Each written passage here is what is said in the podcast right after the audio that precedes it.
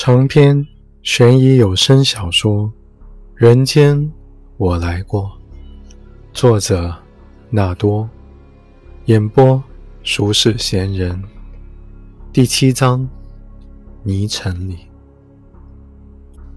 上午十点，专案会刚散，李杰又把人都叫回来。事情显然有了新变化，新情况是什么？李杰也不知道。得等陆小薇。专案室的大白板上贴满了照片，按被害的时间顺序，即许峰笔记本里的顺序，编号一至十一。七幺三案编号三，编号六起空缺。这间房里昨晚没人睡过觉，可也只来得及挖出四具受害人遗体，分别是编号一、二、四。五，笔记本记载的非常准确，按图所记，无一落空。所以，虽然目前白板上只有五位受害者的遗骸照片，但本案受害人的总数几乎可以确定多达十一位。既然确认了笔记本信息真实无误，那么找到所有受害人就不急于一时。许峰的危险程度直线飙升，抓住他。才是第一要务。李杰上午把全组人都叫回局里，开了七幺三案正式升级为连环谋杀案后的第一个专案会。李杰宣布的头一件事，就是过了今天，他便不再是专案组组长。早上接领导通知，二十四小时后会由市局领导担任专案组组长，这是此类重大案件的惯例。留给李杰二十四小时，是因为专案组昨天刚取得重大突破，领导不惜的在这个果子。李杰的言下之意，大家当然懂。但昨天的重大突破，只是把曲峰缺失的行动轨迹延伸到了六天前。要想在二十四小时内，啊不，只剩二十二小时，要在这个时限内抓到许峰，几乎不可能。徐峰改头换面，租住到了柯承泽的楼下，目标无疑就是柯承泽。至于目的，从许峰过往的犯罪行为看，还真有可能是想杀掉柯承泽。情感逻辑也能说通。许峰在房间里留下了大量的生活物品，包括背包、衣物等等。未清理的厨房垃圾桶里有一堆安眠药外包装和用光的药板。旁边的大理石台面上有粉末残留，经实验室检测确认为几种安眠药的混合物。监控显示，许峰当天下午一点五十七分搭电梯从十层上到二十二层，晚上七点八分从二十二层下到一层，步行离开小区，再未回来。按照逻辑推断，许峰应该是完成了安眠药投毒后离开的。在柯震泽房间内也提取到了多份许峰的指纹，可是经询问，柯震泽这几天并未有身体不适，在他每日服用的粉末类药物中也未检出安眠药成分。至于家中所有的酒、饮料、饮用水的检测尚未做完，所以这个毒到底投在了哪里还不得而知。但专案组讨论中另外提出了一个问题：安眠药致死有很大的不确定性。许峰作为一个多次成功实施过谋杀的罪犯，怎么会改变行凶模式，选择这样一种可能杀不死目标的手段？所以会上有一种声音，主张许峰是放弃了原有行动，突然离开的。租住处留下了太多的痕迹，如果时间充裕，他应该清理完房间，收拾好东西再走。可是让许峰中断计划，匆匆离去的原因又是什么呢？因为有了许峰离开贵府的确切时间，专案组追着他调取了行进路线上的相关监控，看着他沿江步行，最后走上高架桥，过徐府大桥一路东去。许峰过桥后就下了主路，且越走越偏，出现在监控里的次数越来越少。目前最后一次发现他是在外环线和杨高路的交错口，从行进方向判断。极有可能是往他位于州府镇的家走。越往郊区，探头密度越低，许峰有躲探头走路的习惯，只要探头不覆盖全景，多半抓不到他身影。当然，人力扑下去，时间投进去，一路上将所有的探头捋一遍，也许会有新发现。但那儿就远不是能在二十四小时内干完的活了。算一下步数，李杰估摸着许峰会在八号上午走到周府。正是他上门拜访米莲的时间，所以那天他们离开后，米莲会不会见过许峰？他把这个问题抛给了陆小薇，因为陆小薇是和米莲接触最多的人。你觉得和八号我们上门时候比，米莲有变化吗？陆小薇被问得愣住了。当然是有变化，用判若两人来形容这种变化，都可能失之轻佻。但他原本觉得这变化来自生活的巨变，依赖着的枕边人竟然是杀人犯，这种打击下，谁能不惶然色变、进退失据呢？是有变化，但原因不好说。嗯，我是这么想的：如果说许峰那天和米莲碰了面，目的是什么呢？为自己做某种辩白，想给米莲给自己的逃亡打掩护，那米莲应该躲我们远远的呀。避免和警方接触吧，但实际上情况是反过来的。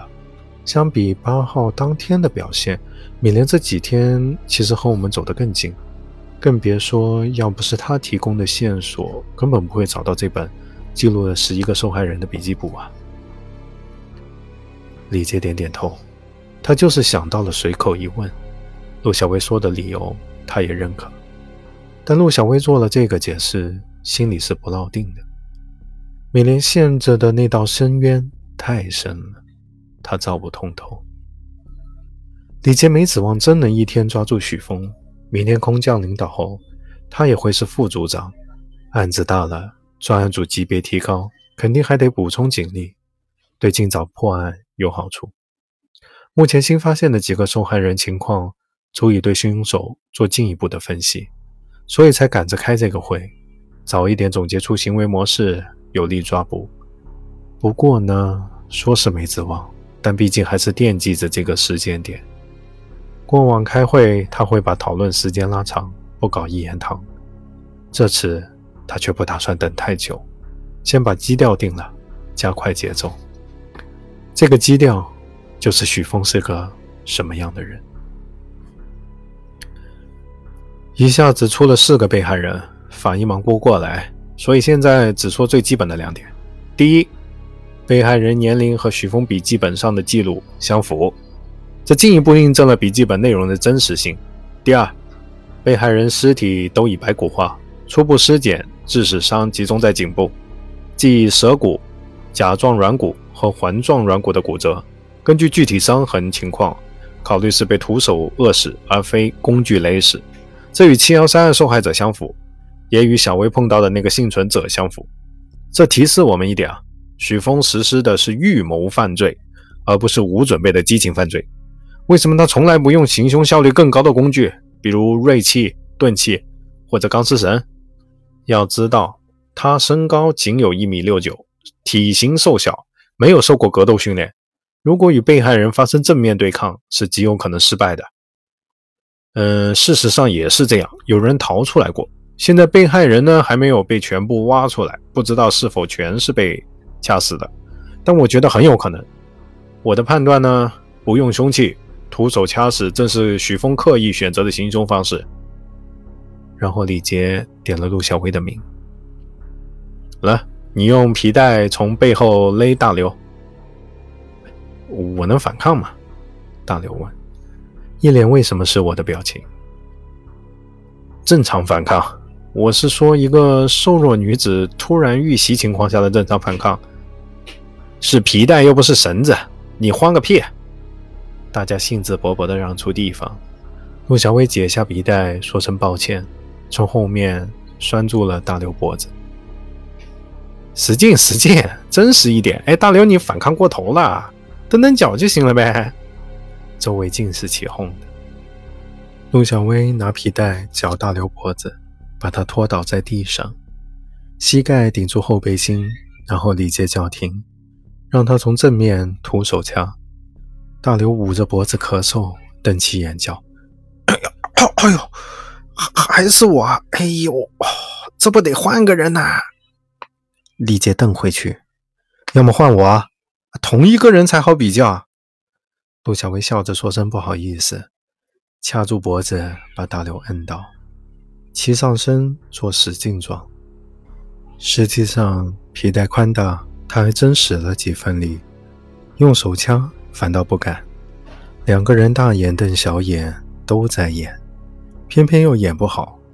陆小薇噗嗤一声笑了场。行了行了，李杰让两个人爬起来。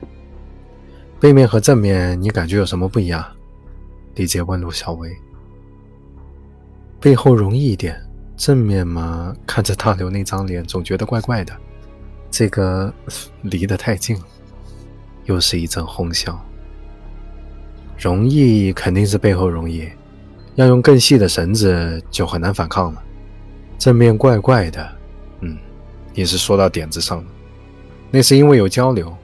只是这个近距离交流你们不习惯，正面掐脖子，你就可以看到受害人的所有表情，看到他的眼睛，看到他的挣扎，看到他从一开始的愤怒惊慌到最后的哀求和绝望，看着他在这几分钟、十几分钟里，一步一步被你夺去生命，由活生生的人变成尸体，这是什么？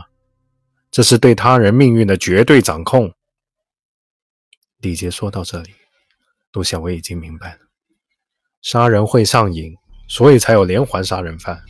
这种瘾来自对他人生命的剥夺，生杀予夺，一念间，杀人犯觉得自己是无所不能的神。而凶器是什么？第一，它是间接的东西，你通过它才造成了受害人的死亡；第二，它会加速死亡的到来，过程就没有了。总而言之，使用凶器会极大的削弱对生死的掌控感，这就是许峰愿意宁愿承担风险也坚持不用凶器的原因。那么，这样一个非常想当神的人，非常享受掌控他人生死的人，你们觉得他本质上是个什么样的人？这就很明显了。有许多近似的案例，刑警们的回答表述略有差异，但归总起来。无非是两个字：自卑。你们有没有发现，十一个受害人都埋在郊区，埋尸处与谋杀现场不会太远，谋杀现场和受害人活动的区域通常也不会太远，所以许峰是绕开市区，在郊区挑选猎物的。说到夜生活，当然市区比郊区丰富。为什么他从不在市区作案？之前我们了解到，许峰婚后也很少进市区活动，所以这个人，他是不是对上海的繁华市区、对大城市的灯红酒绿有一种畏惧感？他的身高、他的初恋挫折、改变他命运的那顿打，都可能是自卑的成因。他爱曾之琳，却得不到曾之琳。曾之琳是灯红酒绿的，是在这座城市里如鱼得水的。所以他恨这座城市，又畏惧这座城市，哪怕是杀人，也躲在这座城市上。一旦他进了城，就慌，就怕，就不自在。理通许峰的性格逻辑，接下来的侦查重心和布控方向就清楚了。如果凶手在正常的生活环境下和非正常的谋杀状态下，都尽可能的避开上海市区，那么躲避逃亡时，当然更是如此，他会去感觉自在、不受威胁的地方，这和监控中他的动向是吻合的。许峰可能在州府，也可能往更偏的地方去，还可能回宁海山中老家。总之，不会常回上海市中心来。李杰据此做了各条关键道路和交通枢纽的布控，并让陆小薇带一组人。联系宁波警方，仔细的梳一遍包含挂坡村在内的宁海山区。开完会，陆小薇照安排，应该第一时间往宁海去。但她想拐到医院看眼米莲，又拿不准是否合适。往电梯走的时候，想起来应该先回曾志玲电话。开会时，他连打了两通，都给他按掉了。曾志林一秒钟就接了电话，陆小薇没听几句就冲回了专案室，眉飞色舞的给李杰比了个手势，又出去继续讲电话。李杰赶紧把没走的人都按住，把走的人也都叫了回来。老刑侦心里有点小激动，难道真会在最后一天有重大突破，把许峰抓住？好些人跑去偷听，李杰嘴一撇：“这么耐不住呢？”趴门根上像一串猴子似的。他背手走出去，把脸支到陆小薇跟前，瞅着听。陆小薇挂了电话，说：“第十二个老大，这个案子很可能有第十二个受害人，新的受害人就在今年。”李杰有点意外，但这并非是他期待着的消息。陆小薇到底在激动个啥？已经有十一个受害人了。再多一个，也不算是颠覆性的线索吧。这个人叫小林，曾志林下面的业务，嗯，就是个年轻版的曾志林。曾志林说他昨天晚上拿许峰照片去确认过了，许峰在春节前订过小林的房间，两个人一直保持着接触，然后三月份小林就突然不来上班了，极其反常。直到前些天，小林都和曾志林保持着微信联系，但从来。只发文字不发语音了，也就是说啊，小林可能被杀了，但许峰一直用着这台受害人的手机。走道上轰然沸腾，只要用着手机，就可以定位到人，比什么摄像头都管用。